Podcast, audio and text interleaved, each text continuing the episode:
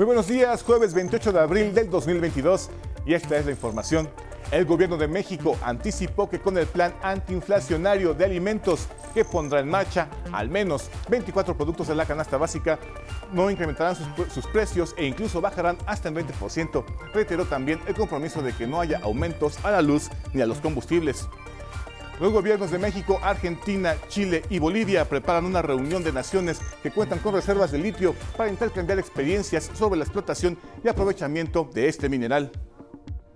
Seguirá hasta este sábado 30 de abril la campaña para el registro de adultos mayores de 65 años para que reciban la pensión del bienestar. Para inscribirse a este derecho universal y constitucional, puede llamar al teléfono 800-639-4264 o acudir directamente a los módulos de atención instalados en todo el país. En el mundo, el Ministerio de Defensa de Ucrania advirtió que se prevén semanas difíciles por las acciones militares rusas. Agregó que Moscú concentró sus fuerzas para un ataque a gran escala en la zona de este de Ucrania para causar el mayor daño posible. Y en la cultura, el Museo Nacional de la Revolución muestra el trabajo escultórico de David Carmolinga con su exposición plástica La Revolución Abstracta. Lucen muy bien todo este espacio y esta forma en la cual pues, buscamos dialogar y empatar estos temas de la Revolución Mexicana con revoluciones como artísticas. Los esperamos con más noticias en cada hora en la hora.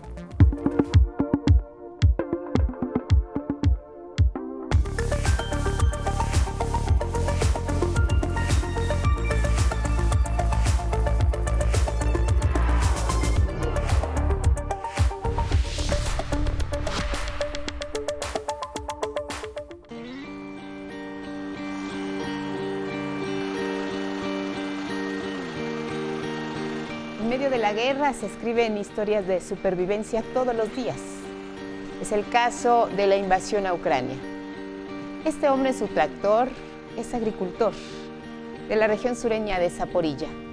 Vemos que usa su chaleco antibalas y un casco balístico para trabajar sus campos y rescatar parte de lo que quedó de su cosecha. Los productores son el fiel reflejo de la lucha en el sector agropecuario de un país que aún en tiempos de guerra no detiene su producción son dos meses de que comenzó la invasión a Ucrania. Hay misiles y las balas siguen surcando los campos donde ellos trabajan a diario y lo hacen a pesar de los bombardeos. Están decididos a seguir sembrando trigo en primavera. Y así dan cuenta de su resistencia y se han convertido en un ejemplo para millones que como ellos defienden lo único que les queda, su patrimonio, su tierra, su cultivo.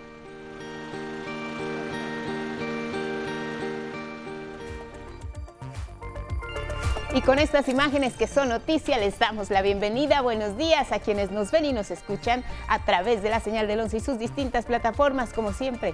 Aquí lo más relevante a través de nuestra pantalla. ¿Cómo estás? Sistiel Caneda junto con Lía Vadillo alternan en la interpretación en lengua de señas mexicana y ya lo saben, los acompañamos siempre a donde ustedes vayan. En nuestras redes sociales nos pueden seguir en Spotify, Twitter, Instagram y en la página de 11 noticias.digital. ¿Cómo estás?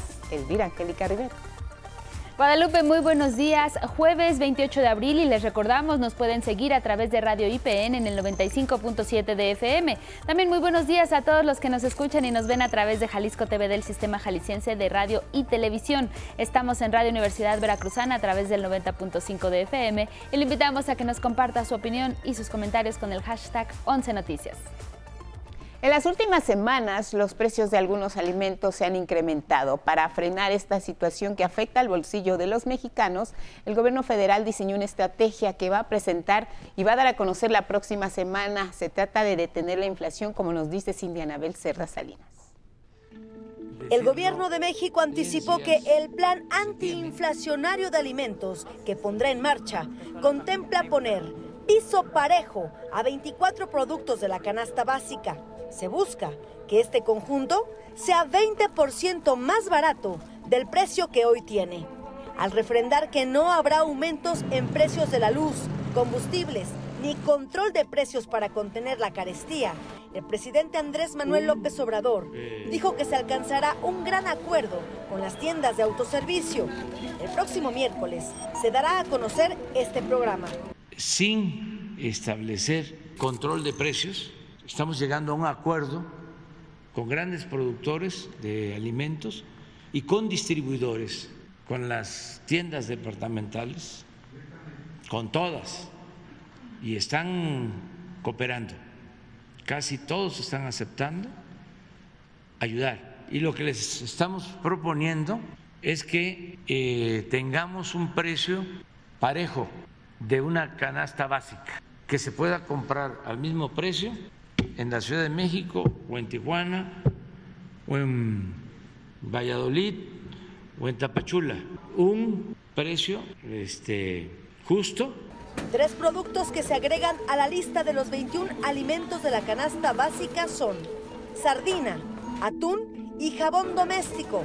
Y se busca que la reducción de precios tenga un impacto positivo en el bolsillo de los mexicanos, informó el secretario de Agricultura, Víctor Villalobos. Se agregó sardina, se agregó atún, se agregó también jabón detergente para, para, para uso doméstico. No tenemos una estimación, pero definitivamente va a ser aproximadamente un 20% menor que lo que costaría en las tiendas comerciales. Además, al celebrar el aumento de la recaudación en 3.5% en términos reales, el presidente dijo que la venta de Ricolino por parte de Bimbo es una buena noticia para México. La operación significará ingresos a la tesorería por 5 mil millones de pesos, lo que equivale a construir con pico y pala todos los caminos rurales que requiere Oaxaca. Con imágenes de Cristian Meléndez, Ponce Noticias, Cindia Anabel, Cerda Salinas. Bueno, le comentamos dos anuncios importantes que tienen que ver con la energía. Está por iniciar un diálogo con las empresas de autoabasto de energía eléctrica práctica ahora ilegal. El presidente dijo que se buscará agotar alternativas para evitar demandarlas. Lo que procede, pues, es presentar denuncias. Pero antes de eso, queremos dialogar con las 10, 20 grandes empresas generadoras y también con los consumidores. Asimismo, los gobiernos de México, Argentina, Chile y Bolivia preparan una reunión de naciones productoras de litio. El presidente López Obrador dijo que el propósito es intercambiar experiencias que servirán a nuestro país para crear una empresa nacional encargada de la explotación del mineral. Y en otros asuntos, el sábado es el último día para el registro de personas de 65 años y más para que reciban la pensión del bienestar.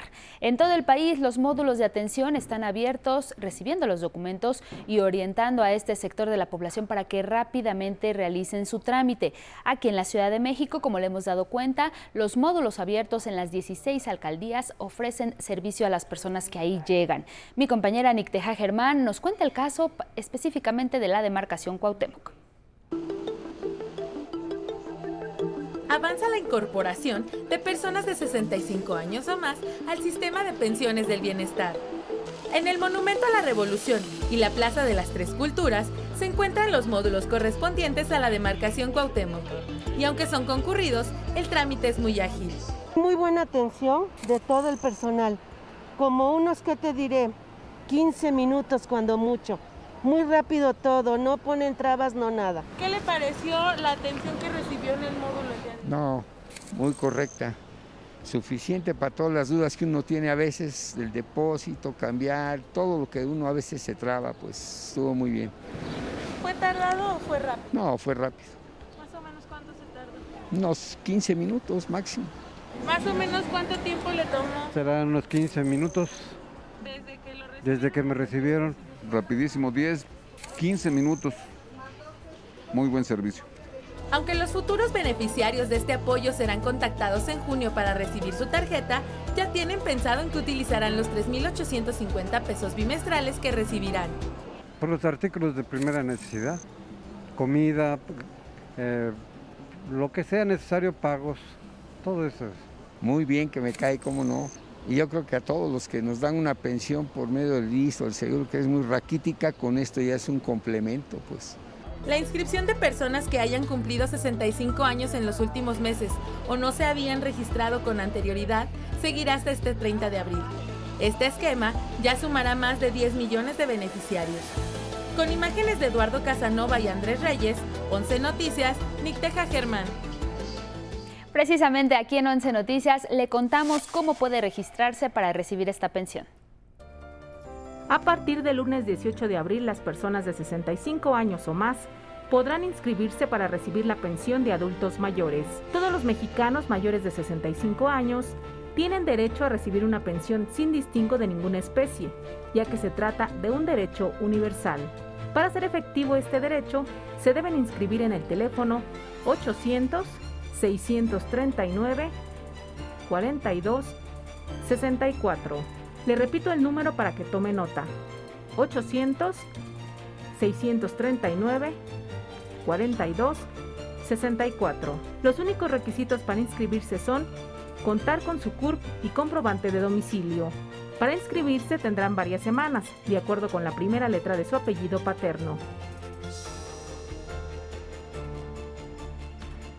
Vamos con el tema de la pandemia. El plan de vacunación masiva continúa para los ciudadanos, así que pueden acudir a aplicarse esta dosis si les hace falta el antígeno, el refuerzo anti-COVID. Aquí en la ciudad se han instalado puestos de vacunación en distintos puntos que son estratégicos y de amplia circulación. El metro, ahí la población se puede vacunar de manera rapidísima. Gabriela Jiménez aún con las prisas de la mañana, rumbo al trabajo y la escuela, los capitalinos pasan por su refuerzo anti-COVID en alguno de los puestos de vacunación móvil instalados en alguna de las 10 estaciones del metro de la Ciudad de México. Bastante eficaz, muy, muy bien, muy bien. Ah, desde el lunes pasé y me este, pregunté y me dijeron que necesitaba mis, mis otros este, papeles ya los traje, ya con esto ya. Está muy padre porque así, o sea, en cualquier momento de que, por ejemplo, yo no la necesitaba, digo, no la tenía y la necesito, entonces pues está bien. Sin papeleo, solo mostrando una identificación oficial y hoja de registro,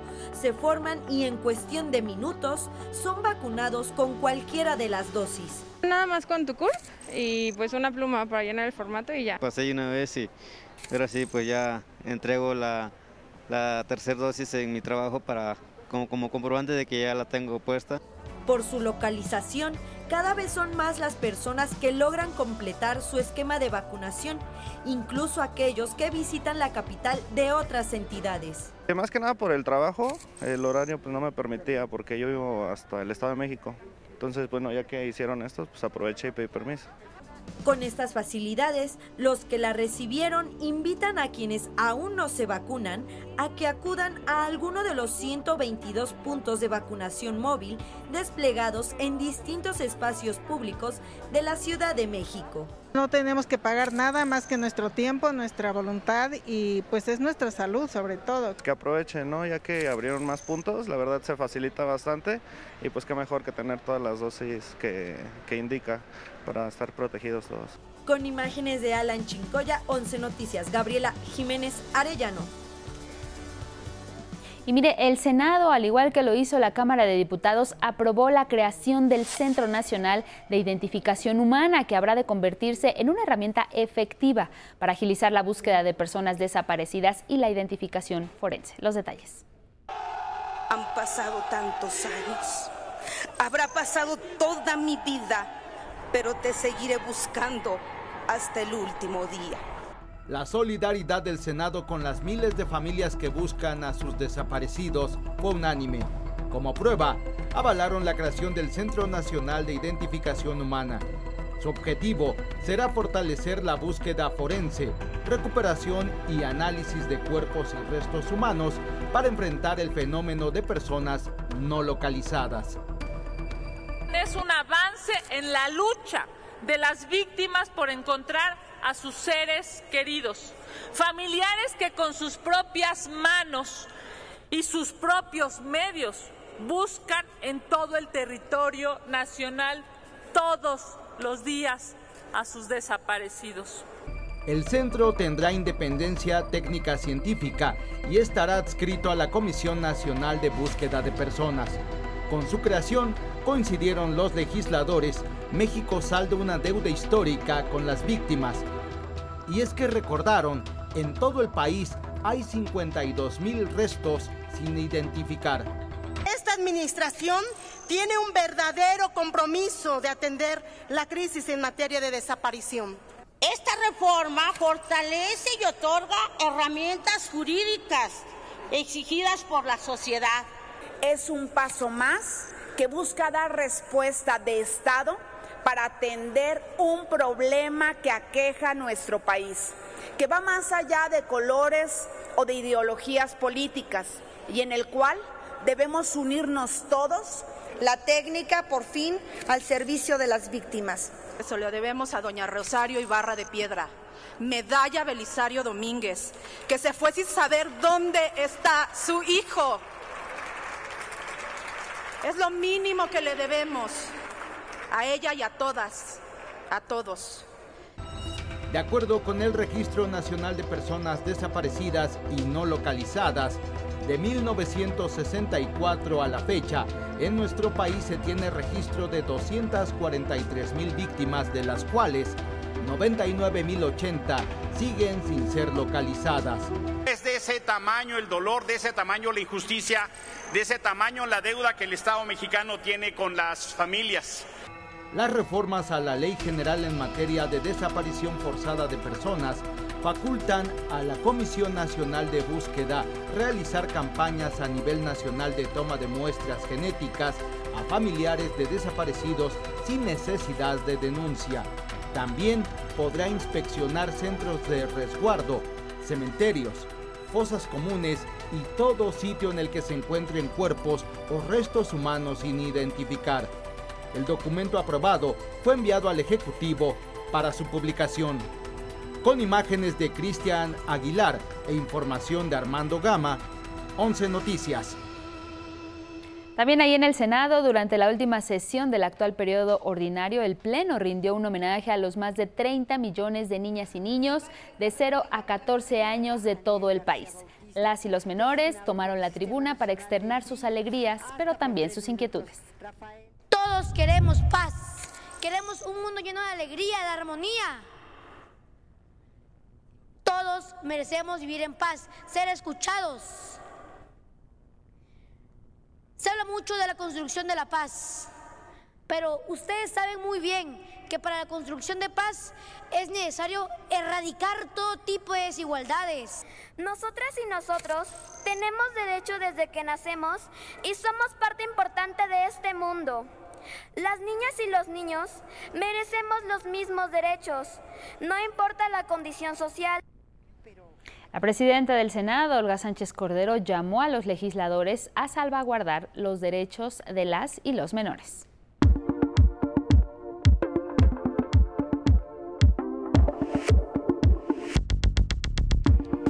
Muy buenos días, ahora vamos con la información deportiva y comenzamos con el fútbol. En un partido con muy poca creatividad y nulo planteamiento táctico, la selección nacional enfrentó la tarde de ayer a Guatemala en Orlando, Florida. El resultado de este encuentro fue un empate sin goles, es decir, un 0-0. Con todo, este encuentro le sirvió al director técnico Gerardo Martino para observar a jugadores jóvenes rumbo al Mundial de Qatar. Por lo pronto, estos son los siguientes compromisos del llamado MEX Tour en los Estados Unidos. La selección nacional jugará el 28 de mayo en Arlington, Texas, contra Nigeria, el 2 de junio ante Uruguay en Phoenix, Arizona, y el 5 de junio contra Ecuador en Chicago, Illinois. Y también se jugó la gran final de la Liga de Campeones de la CONCACAF. En el primer partido de ida, los Pumas recibieron al Seattle Saunders en Ciudad Universitaria y el marcador terminó en un empate a dos goles. El ganador se definirá el próximo miércoles 4 de mayo en suelo estadounidense en casa de los Seattle Saunders. El equipo triunfador tendrá su pase directo al Mundial de Clubes que se celebrará en China en el 2023. Y ahora viajemos a Europa. La UEFA Champions League vivió la segunda de las semifinales de ida y el Liverpool y el Villarreal se enfrentaron en el estadio Anfield. Al finalizar los 90 minutos reglamentarios, los ingleses vencieron por dos goles a cero al submarino amarillo, la revelación del torneo. Los goles para los Reds fueron obra de Pervis Estupiñán con un desafortunado autogol a los 53 minutos. Y casi de inmediato a los 55, Sadio Mané anotó para dar ventaja al equipo que dirige Jürgen Klopp. El partido de vuelta será el martes 3 de mayo en suelo español. Y los Diablos Rojos del México continúan recibiendo a su afición en casa para la temporada 2022 de la Liga Mexicana de Béisbol. Y el 11 le invita a disfrutar en compañía de sus familiares o amigos de los partidos en el estadio Alfredo Harp Elú. Si usted quiere asistir a alguno de estos juegos de esta semana, viernes, sábado o domingo, comuníquese a nuestro centro de atención telefónica, que es el número 55 51 66 40 00. Le repito el número para que tome nota: 55 51 66 40 00. Hasta aquí la información deportiva, Guadalupe.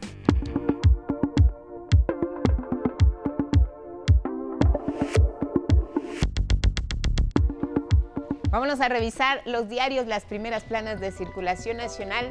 Iniciamos esta mañana con Excelsior que señala, disputan planta de Cruz Azul, mueren ocho personas, hay heridos, hubo disparos y quema de vehículos.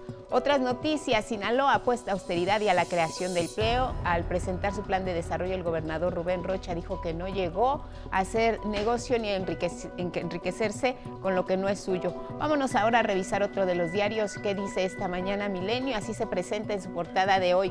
Con inteligencia artificial y robots recaudan 76% más. El Servicio de Administración Tributaria invirtió en robots e inteligencia artificial durante este sexenio y ahí los resultados. Y cerramos nuestra revisión de la prensa con el diario La Jornada que refleja esta nota, refriega en planta de la cementera Cruz Azul, mueren ocho personas, en información también en este diario, AMLO, no habrá control de precios de la canasta básica y por último en su imagen principal nos muestra que el Tribunal Electoral del Poder Judicial de la Federación se inclina por el castigo a malas prácticas sobre el tema de revocación de mandato. Estas y otras noticias al volver. Son las 6.30 en el centro del país. Gracias por continuar con nuestra señal. Ya se puso en marcha una nueva estrategia para combatir la sobrepoblación en las cárceles de la Ciudad de México. El 11 tuvo la primicia de conocer las nuevas instalaciones de la penitenciaría ubicada en Iztapalapa. Cecilia Nava nos presenta las imágenes y los detalles.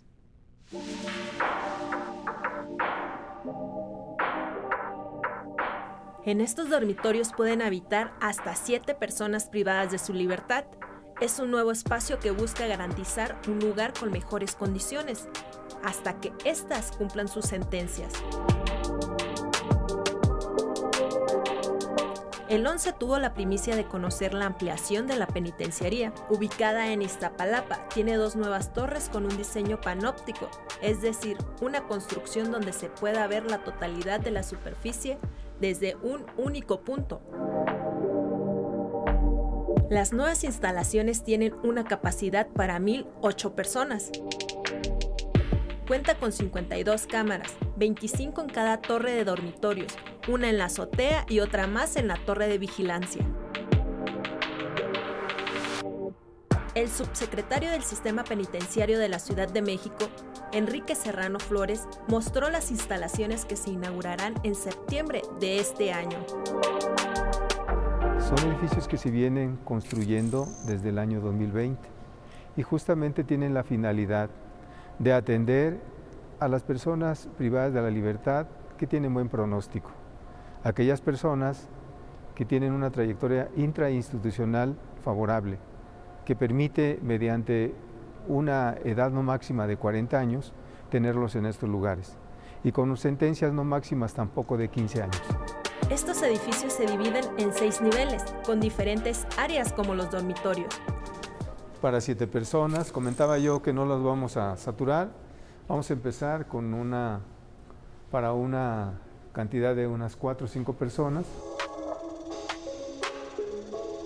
El área donde tomarán sus alimentos. Aquí llegan, se forman, de, lado, de aquel lado les van a despachar el alimento que es una charola, con divisiones donde van a poder tener la sopa, la comida, los frijolitos, los el guisado, el agua. Tendremos un vigilante que estará pendiente justamente de todas las personas que están justamente en el interior y que están en las diferentes actividades Ciudad de México hay 13 centros penitenciarios con una capacidad de 27.549 personas privadas de su libertad. Actualmente hay 26.000. Serrano justificó el proyecto al que se le invirtió más de 178 millones de pesos. Eh, queremos despresurizar el reclusorio norte y el reclusorio oriente, que son lugares que tienen una sobrepoblación, que no obstante que esta es manejable, porque en el paso del tiempo son instituciones que han sido controlables.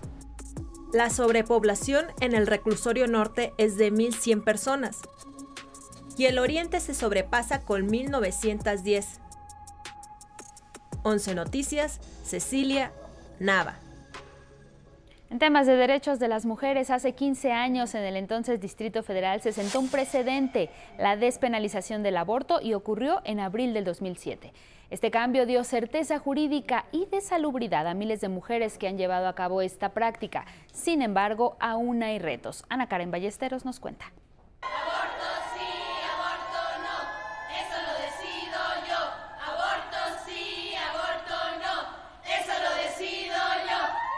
interrumpí mi embarazo hace dos años y fue un momento difícil para mí y busqué ayuda por todo lo que sentía y todo lo que estaba pasando y no encontraba ningún lugar en el que pudiera alguien ayudarme o asesorarme.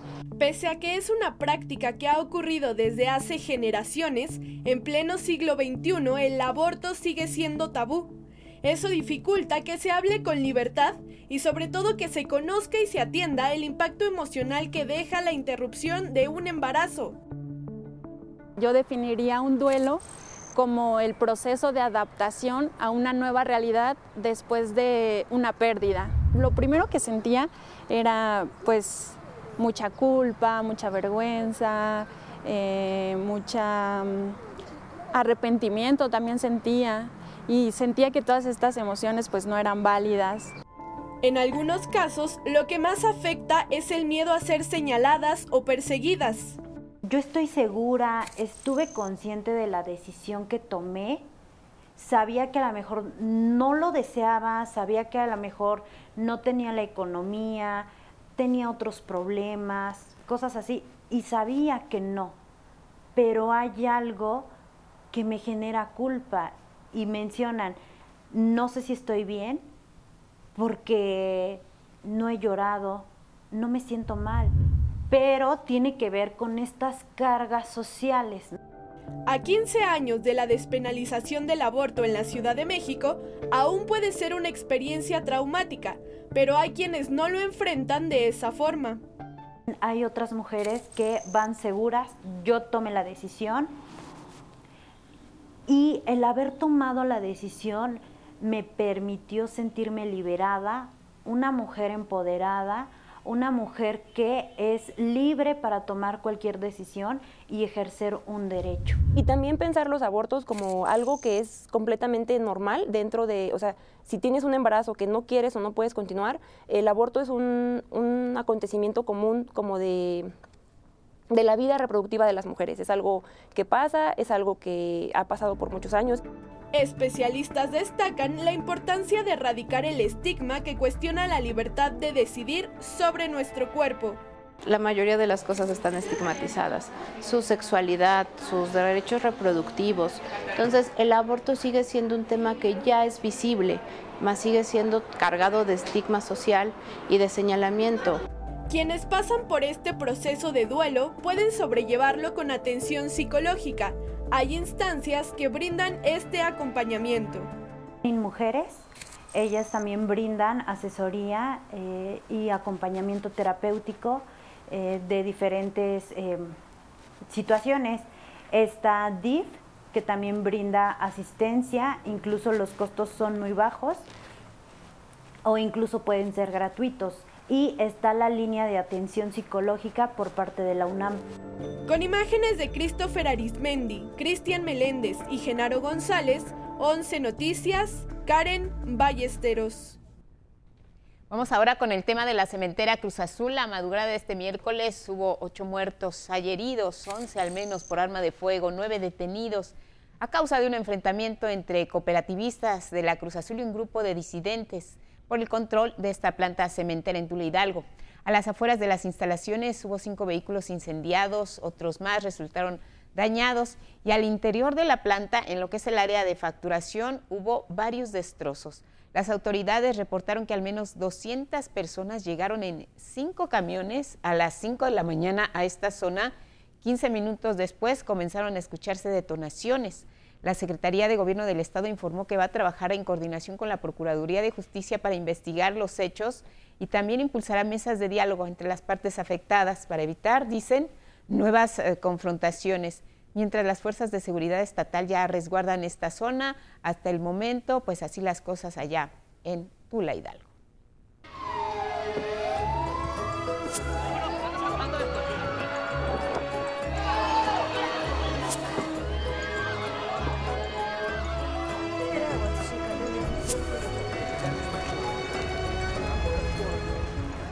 Vamos con información internacional. El ministro de Defensa de Ucrania, Oleksiy Reznikov, afirmó que prevén varias semanas difíciles.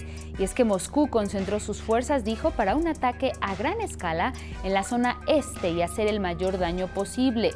El ejército reportó avances de la ofensiva invasora. Continúan las operaciones ofensivas del enemigo en la zona operativa oriental para establecer el control total de las regiones de Donetsk y Lugansk y mantener el corredor terrestre con la Crimea ocupada. En las últimas horas atacaron Gerson, la segunda ciudad más importante. En la Plaza de la Libertad, soldados rusos dispersaron una protesta contra la invasión. En Kiev, manifestantes exigieron un corredor humanitario para evacuar civiles atrapados en una planta siderúrgica en Mariupol. El presidente Volodymyr Zelensky denunció que Rusia usa el gas como arma y detiene el suministro de combustible a Polonia y Bulgaria por no pagar en rublos. Rusia considera no solo el gas, sino cualquier comercio como un arma. Solo está esperando el momento en que se pueda usar una u otra área comercial para chantajear políticamente a los europeos. En tanto, el secretario general de la ONU, Antonio Guterres, visitó en Ucrania Borodianka, Irpin y Bucha, dos localidades donde soldados rusos cometieron crímenes de guerra, por lo que llamó a Moscú a cooperar con la Corte Penal Internacional. Cuando vemos este horrendo sitio, me hace sentir cuán importante es tener una investigación exhaustiva y rendición de cuentas. Hago un llamado a la Federación Rusa para que acepte y coopere con la Corte Penal Internacional. Imágenes de satélite mostraron tumbas excavadas cerca del destruido puerto de Mariupol. La ONU insistió en coordinar el desalojo de civiles atrincherados en una planta siderúrgica en el puerto de Mariupol ocupado por Rusia. Las autoridades ucranianas calculan en 90 mil millones de dólares los daños materiales debido a la invasión rusa. En tanto, la empresa Microsoft informó que Rusia realizó 37 ciberataques contra Ucrania entre el 23 de febrero y el 8 de abril. Hablemos ahora de los daños por la invasión a Ucrania. No solo se están resintiendo en este devastado país, también en todo el mundo. A las muertes de miles de ucranianos se suma un riesgo la crisis alimentaria en el mundo que está en puerta. Mi compañero Federico Campbell Peña nos tiene esta mañana la historia. Los bombardeos rusos han dañado granjas, maquinaria agrícola, campos y almacenes en Ucrania. Estas condiciones han puesto en riesgo el 80% de la cosecha 2022. Antes de la guerra, Ucrania alimentaba al mundo. Ahora necesita ayuda para ser alimentada. Si no sembramos, no tendremos papas ni cebollas. La vaca no tendrá que comer y morirá de hambre. Con la ley marcial, un porcentaje de los campesinos tuvo que enrolarse en el ejército. Cuando nuestros vecinos son reclutados por el ejército, los ayudamos con la agricultura. Bajo continuos bombardeos, quienes permanecen en el campo deben hacer su labor. El bombardeo de los campos comenzó una semana después de que comenzara la guerra. Empecé a usar un chaleco antibalas y un casco por seguridad. El proyectil golpeó aquí y no podíamos entrar al establo. Mi esposo derribó la pared. Los animales gritaban. Los granjeros tienen pérdidas económicas por el aumento del precio de combustibles y no cumplir con la producción comprometida. El precio del diésel ha subido un 25%. El costo total de producción aumentará en un 10%. La falta de exportaciones ucranianas de cereales, principalmente trigo y maíz, afecta a países consumidores de Asia y África al aumentar los precios del trigo. El Programa Mundial de Alimentos está gastando ya 70 millones de dólares más por mes para comprar la misma cantidad de alimentos que el año pasado. 11 Noticias, Federico Campbell Peña.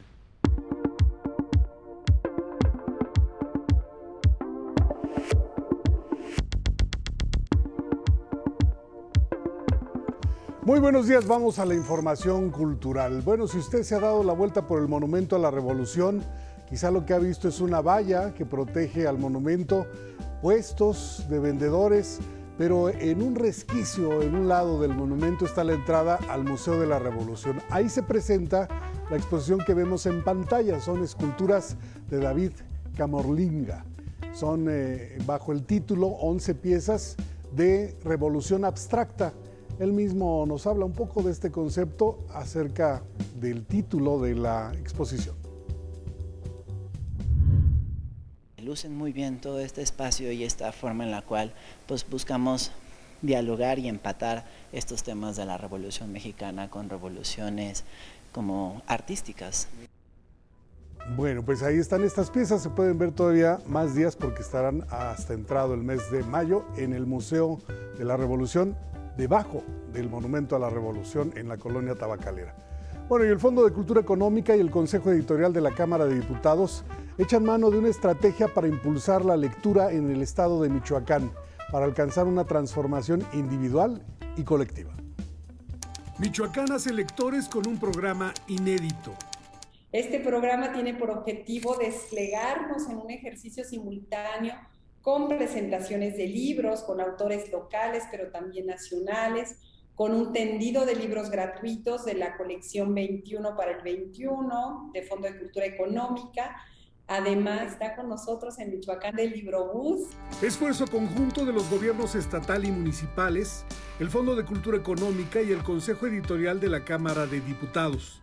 Se busca continuar la tradición ligada al estudio en este estado e incluir el Centro de Readaptación Social, Casas Hogar y comunidades autónomas.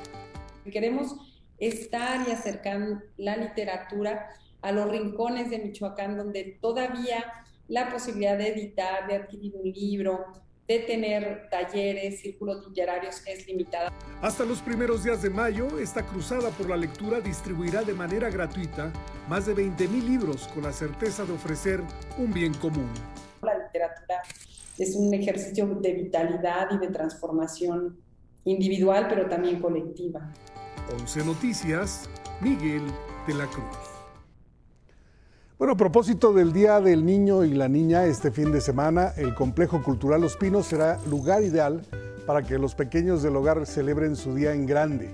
Este día habrá muchas actividades en el Festival Revuelo y toda la familia está invitada. Ahí se presentará 11 niñas y niños con un concierto.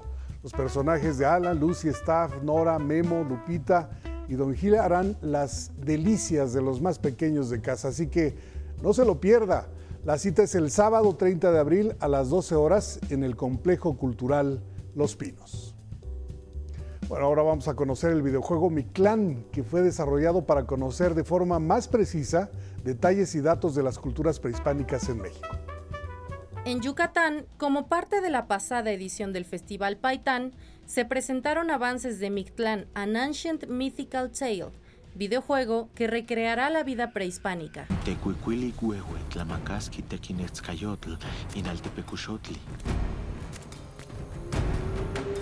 Por ejemplo, estamos jugando un poco con la, como te digo, con la fantasía para mostrar, supongamos, culturas del preclásico maya, supongamos como la del Mirador, ¿no? supongamos Otical, o demostrar un poco sobre Teotihuacán, ¿no?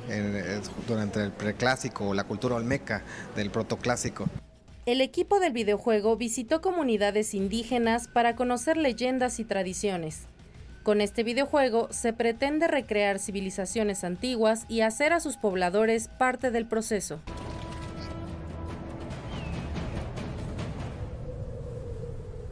Tenemos este sistema de fotogrametría donde escaneamos sus, caras, sus, atuendos, este, y entonces los podemos recrear adentro del videojuego. ¿Por qué? Porque si estamos haciendo un videojuego sobre las culturas prehispánicas, es importante que los pueblos indígenas prehispánicos de ahora sean parte de esto.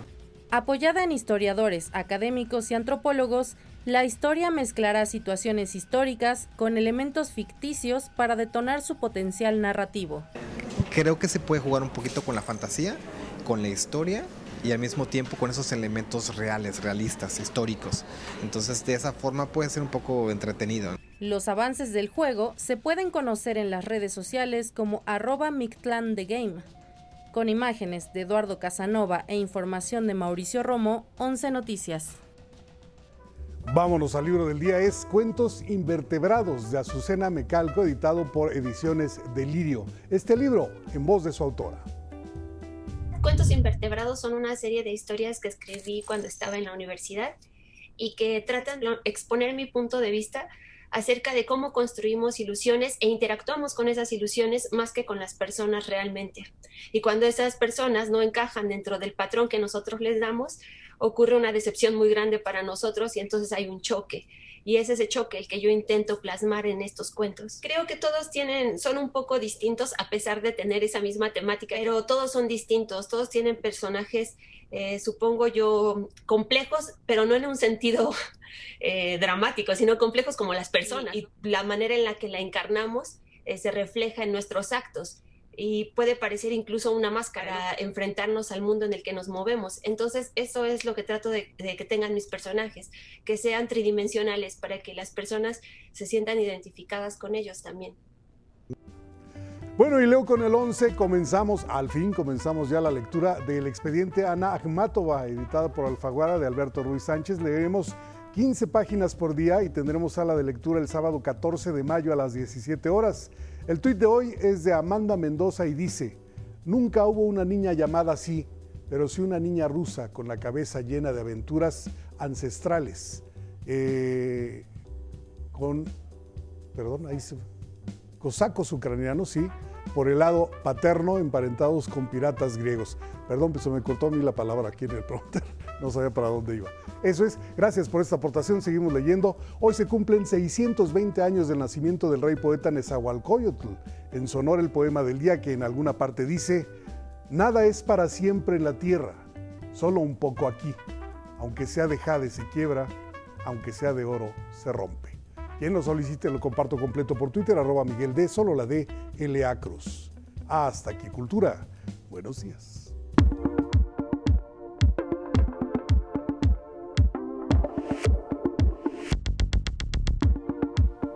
Muchas gracias Miguel y ahora nos vamos con Paco Abundis, director de Parametría, hoy para hablar del precio de las gasolinas. Paco, la percepción ciudadana hacia dónde se inclina. ¿Cómo estás? Un gusto verte y saludarte. Buenos días. Igualmente, Lupita, ¿cómo estás? Muy buen día. Bien, gracias. Eh, es un tema que, como podrás entender, eh, preocupa a buena parte de la ciudadanía y sobre todo por, por, eventos recientes como el conflicto entre Rusia y Ucrania. Parece que se ha hecho más, más, más visible. Eh, y pues hicimos una serie de preguntas en nuestra última medición nacional cara a cara en, en vivienda eh, eh, donde eh, creo que el registro que tenemos, por lo que observamos, sí, sí tenemos una, población muy sensible a, este tema y con altos niveles de conocimiento. en el primer reactivo que veremos en pantalla, en el, en el, en el primer gráfico, preguntamos por lo que usted sabe o ha escuchado, quién determina el precio, el precio de la gasolina el gobierno o las, o las gasolinerías. El gobierno 59%, esto fue en, eh, en abril de, del 19, digamos esto eh, cuando, eh, esta es una discusión que lleva ya un, tiempo y que públicamente se, se, se, debate y como veremos con, con alguna frecuencia y en marzo del 22 eh, el mismo gobierno 58%. Queda claro que esta es una pues una decisión de la, de la administración o está en su, en su control. Eh, preguntamos después, en su opinión, ¿el aumento del precio de la gasolina afecta solo a los que tienen auto o a todos?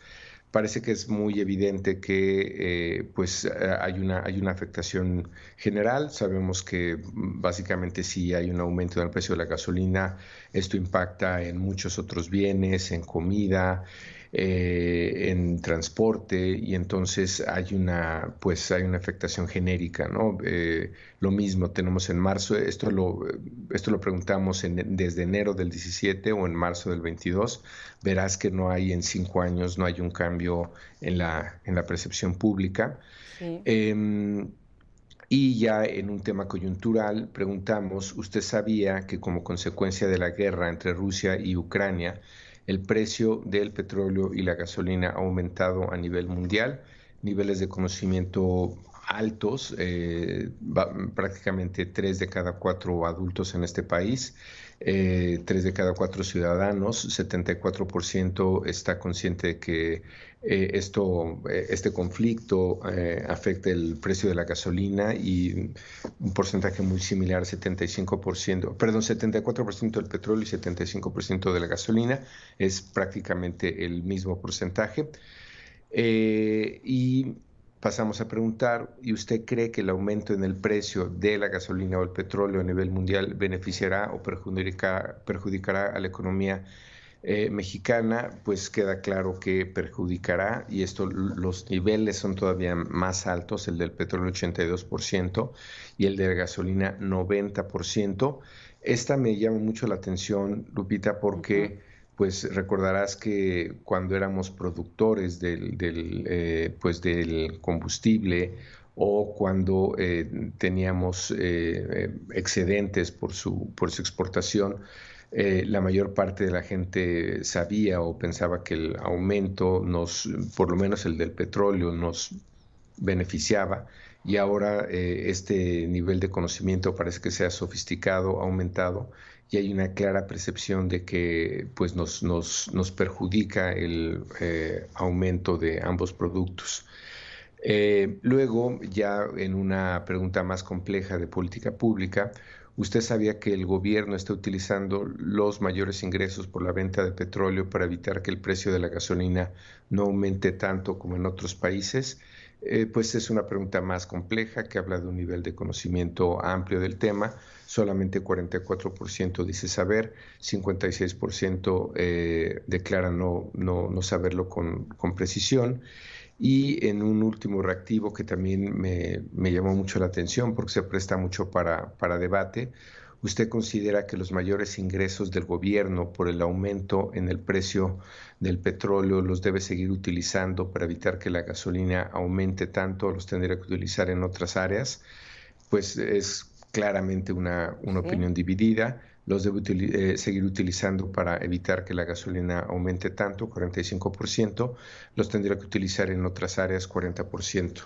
Eh, en resumen, te diré, Lupita, para mi sorpresa, niveles de conocimiento, bueno, niveles de interés muy alto, niveles de conocimiento muy alto de los niveles de, afectación o del impacto que puede tener esto.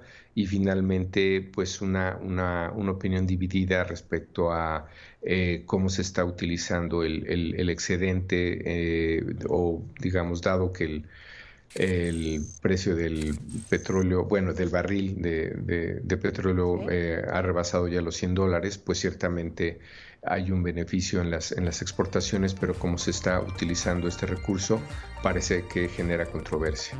Sin duda, y hay necesidades que la gente quiere cubrir, como el tema de la salud, que ahora es muy importante, el asunto de las medicinas. En fin, Paco, gracias, seguimos pendientes, te seguimos en redes en Parametría. Buenos días. Muchas gracias, Lupita. Igual, muy buen día. Gusto estar contigo. Un saludo, gracias. Nos vamos a la pausa y regresamos para hablar, entre otras cosas, de la relación México-Estados Unidos. Mañana la comunicación entre los presidentes de ambos países. Volvemos.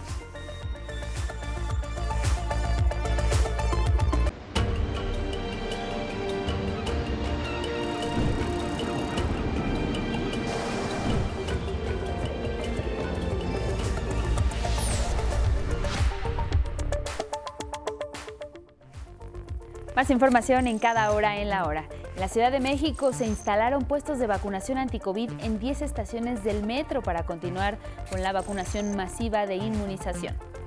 La aplicación del antígeno se realiza sin papeleo, solo mostrando una identificación oficial y hoja de registro. Las personas se forman y en pocos minutos son vacunadas. Está muy padre porque así, o sea, en cualquier momento de que, por ejemplo, yo no la necesitaba, digo, no la tenía y la necesito, entonces pues está bien. Nada más con tu CURP y pues una pluma para llenar el formato y ya. Por unanimidad, el Senado aprobó la creación del Centro Nacional de Identificación Humana. Este organismo deberá fortalecer la búsqueda forense, recuperación y análisis de cuerpos y restos humanos para enfrentar el fenómeno de personas no localizadas o no identificadas. Recordaron que en todo el país hay 52 mil restos humanos sin identificar. En un encuentro que duró alrededor de tres horas en Palacio Nacional, el presidente Andrés Manuel López Obrador se reunió con empresarios estadounidenses del Consejo de las Américas.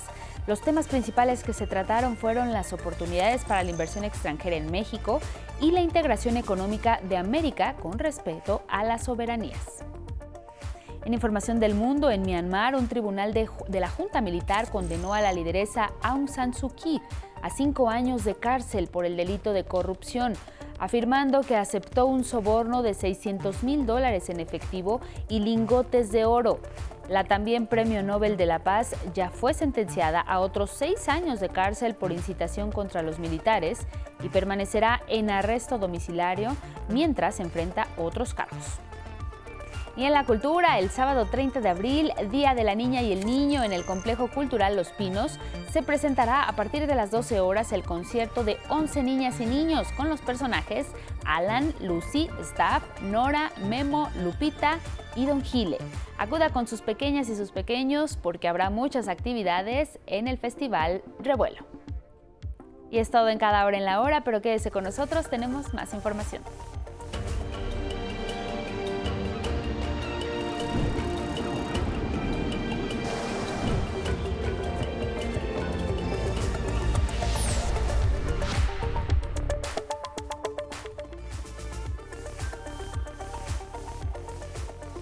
Buenos días en el Pacífico, ya son las 6 con 3 en esta región del país. Gracias por continuar con nuestra señal, la señal del 11. Momento de ver la entrevista que realizó Federico Lamón.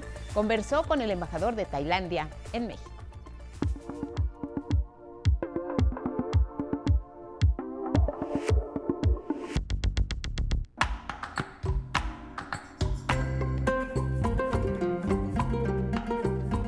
11 Noticias, platicando con su excelencia el señor embajador de Tailandia esta mañana, el señor embajador Paisan Rupanish. Ambassador, thanks very much for allowing this interview with Channel 11, and good morning for you. Thank you very much for having me on your program. It is an honor for me. Ambassador, what are the main goals of your assignment while being the ambassador of Thailand in Mexico? Thailand and Mexico, we established diplomatic relations since 1975. So we enjoy more than 46 years of good relation between our two countries. If you look at the, the trade between our two countries, it has gone up over the years. Before the COVID-19 in 2019, Mexico was our largest trading partner in Latin America. But last year, because of the COVID, the trade has gone down by 17%. But we hope that after the COVID, the trade will go up. And last month, I had a chance to take our my ASEAN colleague five countries to visit Belarus. In Guadalajara and in we have a Thai investment in both cities. And we want to explore more for trade and investment opportunity in those three cities. And the other thing that I want to share with you that apart from trade in goods and services, Thai entertainment industry are now become popular in Mexico. Thai TV series, Thai movie are now become popular, and our embassy are now planning to organize some activity to promote uh, people-to-people relation between our two countries. And next year we have a Thai Film Festival.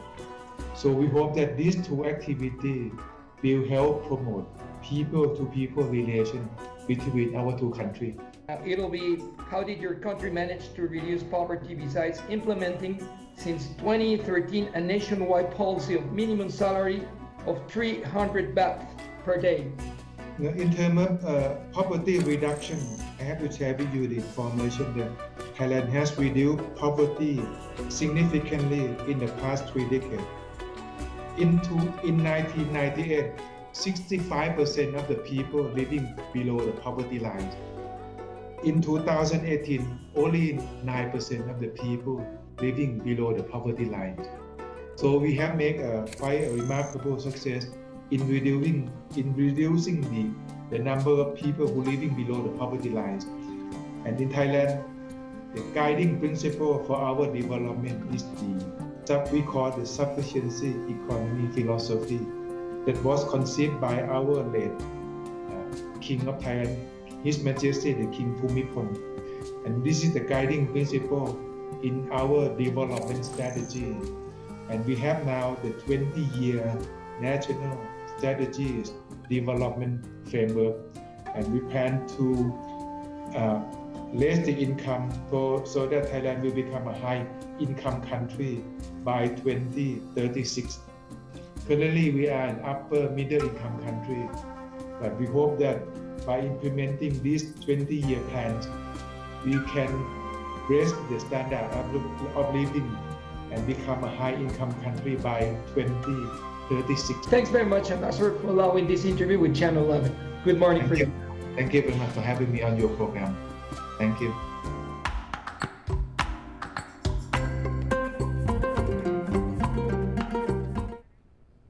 Después de ofrecer una cena a empresarios estadounidenses del Consejo de las Américas en Palacio Nacional, el presidente Andrés Manuel López Obrador compartió en sus redes sociales que los temas principales en este encuentro fueron las oportunidades para la inversión extranjera en México y la integración económica de América, con respeto a las soberanías. El encuentro duró alrededor de tres horas. El embajador de Estados Unidos en nuestro país, Ken Salazar, celebró la reunión, al igual que el presidente del Consejo Coordinador Empresarial, Francisco Cervantes. Y ahora veamos algunos temas que el presidente López Obrador abordó durante la conferencia mañanera del miércoles. Aseguró que el Aeropuerto Internacional Felipe Ángeles opera en condiciones óptimas, bajo los más altos estándares internacionales. Esto ante la ola de noticias falsas publicadas por diversos medios y dejó en claro que a poco más de un mes de su apertura, el AIFA tiene programados más de 180 vuelos solo en abril. Es falso de que no tenga uso el aeropuerto Felipe Ángeles, ¿no? Por lo que dijeron ahí de que no había movimiento. Sí hay vuelos. ¿Cuántos hay? Seis diarios. Y quiero, y uno internacional. Sí. También es un llamado a las aerolíneas que operan en el país, Aeroméxico, Volaris y Viva Aerobús, para que amplíen aún más el número de sus operaciones en esta terminal aérea. Y como parte de Quienes quieren las mentiras, también fue revelado que la empresa Xcaret construye el parque Xibalbá dentro de una reserva ecológica y a pesar de tener sellos de clausura por ocasionar severos daños ambientales, anuncia que será inaugurado a fin de año. En la conferencia se preguntó por qué no hay ambientalistas que se quejen de lo que hace esa empresa. A pesar del daño causado por la empresa por unir cenotes y crear ríos subterráneos, no se ha escuchado las denuncias de ambientalistas, ni amparos de ONGs, ni campañas hashtag Sélvame de Ixcaret. En asuntos de democracia participativa, el Tribunal Electoral del Poder Judicial de la Federación dio a conocer el resultado final sobre la consulta de revocación de mandato del presidente López Obrador. El Tribunal Electoral del Poder Judicial de la Federación informó el resultado final de la votación de la revocación de mandato del presidente López Obrador. Se trató de un ejercicio de democracia directa en el que se consultó por primera vez a las y los ciudadanos si un mandatario en funciones debía seguir o no en su cargo. De quienes votaron, más de 15 millones, el 91% dieron su aval al presidente López Obrador. El 6%, es decir, 1.063.000 pidieron la revocación. El resto anuló su voto. 15.159.323 votos eligieron la opción que siga en la presidencia de la República, lo que equivale al 91.86%. Reyes Rodríguez Mondragón, presidente de este organismo, reconoció este tipo de ejercicios que permiten una mayor participación de los y las mexicanas. Gracias a mecanismos de participación directa como este, las democracias se fortalecen al darle mayor cabida a la sociedad en el debate público y la toma de decisiones. En México, la incorporación de estos derechos podrá enriquecer a nuestra democracia. Rodríguez Mondragón también declaró la invalidez de la consulta debido a que no se alcanzó el 40% de la lista nominal, requisito que exige la Constitución para hacerla vinculatoria. Como resultado de esta participación ciudadana, que fue menor al umbral requerido por la Constitución, no ha lugar a emitir la declaratoria de validez. Con información de Luis A. Méndez, 11 Noticias. Y seguimos con temas electorales porque el INE ya resolvió que Samuel Alejandro García durante su campaña a gobernador de Nuevo León sí tuvo responsabilidad en lo que fue la recepción de aportaciones indebidas. También hubo malas prácticas, dice el INE, con las que el hoy gobernador intentó engañar al Instituto Nacional Electoral. Luis Méndez nos cuenta por qué. ¡Ponte nuevo! ¡Ponte León! ¡Ponte puro! ¡Nuevo León! ¡Arráncate, compadre! El ciudadano Samuel Alejandro García, como candidato, sí tuvo responsabilidad en la recepción de las aportaciones, ya que se acreditó que el candidato tuvo pleno conocimiento de las aportaciones, se acreditó que el partido Movimiento Ciudadano recibió aportaciones prohibidas por más de 14 millones de pesos que provenían de empresas, y que fueron trianguladas por medio de familiares del entonces candidato. Samuel García, gobernador de Nuevo León, trianguló recursos, recibió dinero de empresas privadas familiares para su campaña cuando fue candidato y trató de engañar al Instituto Nacional Electoral con simulación de transferencias económicas que terminaron en las cuentas de su partido, Movimiento Ciudadano.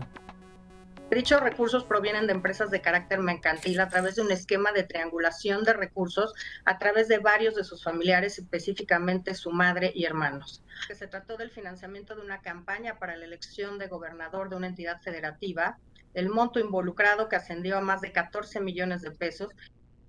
Por esta serie de ilegalidades, el INE señaló directamente al entonces candidato, ahora gobernador, y lo multó con la cantidad de apenas 448.100 pesos.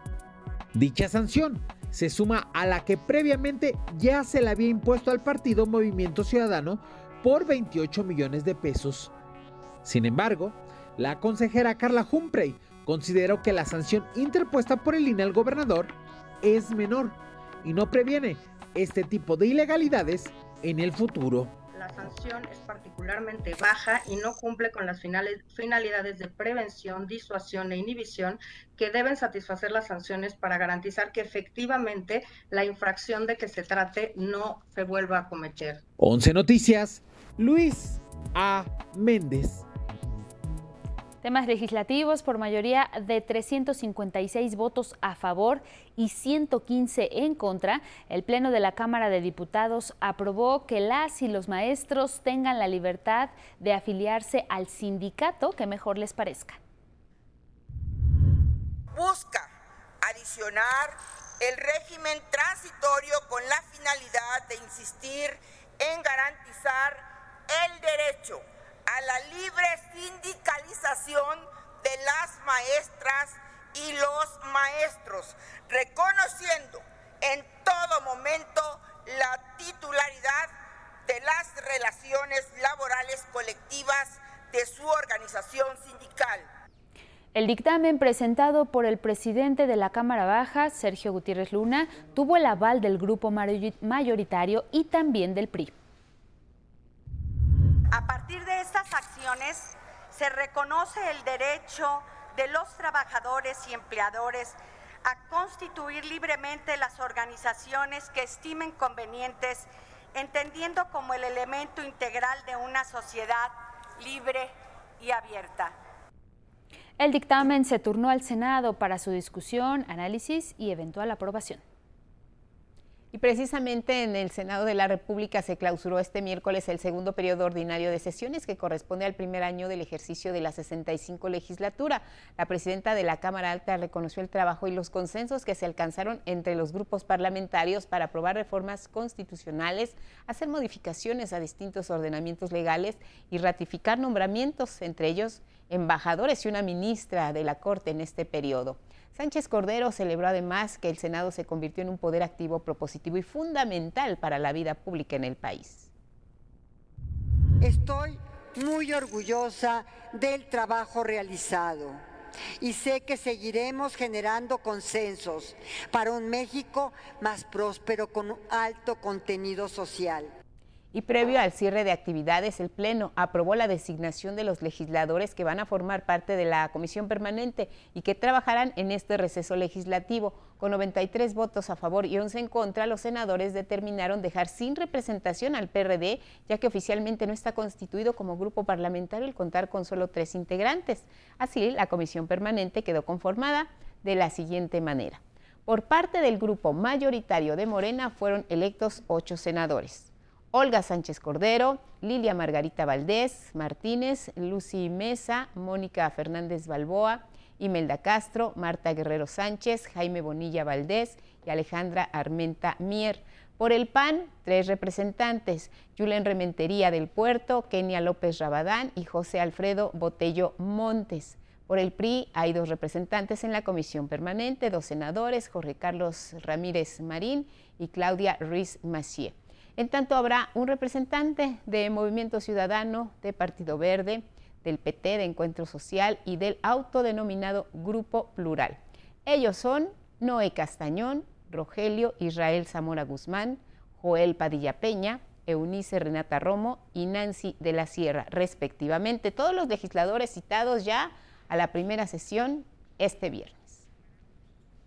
La vocería de la Guardia Nacional confirmó esta madrugada el involucramiento y puesta a disposición de uno de sus elementos implicado en los hechos registrados la tarde del miércoles en Irapuato, Guanajuato, donde un estudiante perdió la vida y su compañera resultó herida.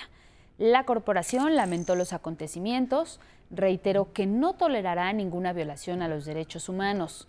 El elemento de la Guardia Nacional fue puesto a disposición de las autoridades competentes para la integración de la carpeta de investigación correspondiente. Los hechos ocurrieron cuando los guardias, los elementos de la Guardia Nacional realizaban una inspección contra el robo de hidrocarburo.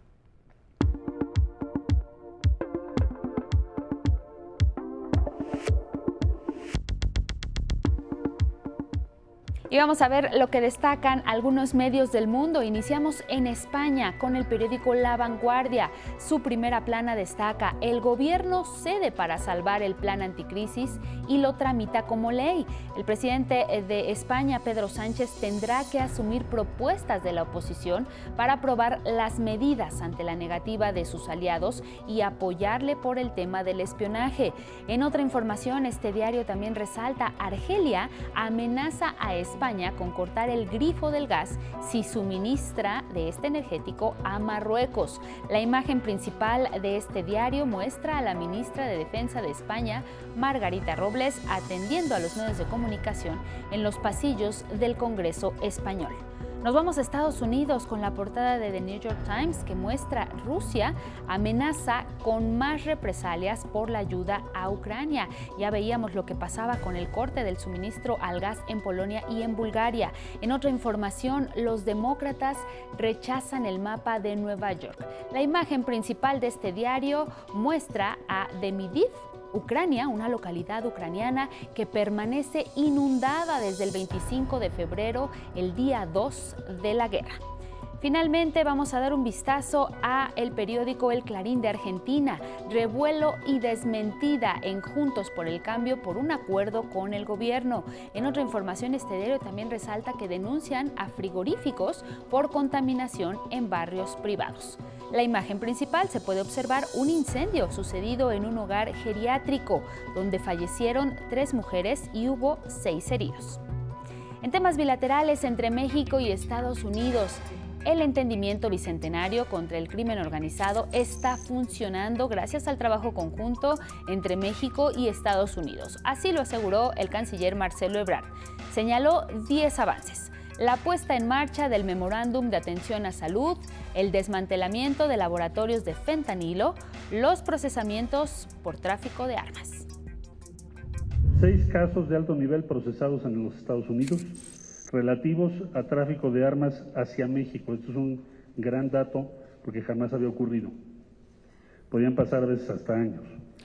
El decomiso de drogas sintéticas y la clasificación de los precursores de fentanilo para controlar su importación. Aumento en el rastreo de armas en el sitio eTrace, al que 16 estados ya tienen acceso. Además, se logró la detención de líderes de los principales cárteles que operan en ambos lados de la frontera. Por su parte, el embajador de Estados Unidos en México, Ken Salazar, destacó el trabajo bilateral realizado. Tenemos mucho trabajo que hacer juntos. Ambos. Nosotros en Estados Unidos tenemos que hacer más. Y el gobierno de México tiene que hacer más porque los asuntos son muy difíciles. Regresamos al estudio de 11 Noticias para compartirle brevemente el reporte del tiempo para este jueves. Y es que hoy nuevamente habrá presencia de lluvias en gran parte del territorio nacional. Esto se debe a un canal de baja presión. Específicamente en la zona centro habrá posible presencia de chubascos y lluvias aisladas. Esto será por la tarde y la noche. En tanto, en el noroeste habrá ambiente cálido, con cielos medio nublados y despejados a lo largo del día. Tómelo en cuenta. Muchas gracias a quienes nos siguieron a través de Radio Instituto Politécnico Nacional, por supuesto a través de la señal del 11 y a través de redes sociales. Que tenga un excelente jueves.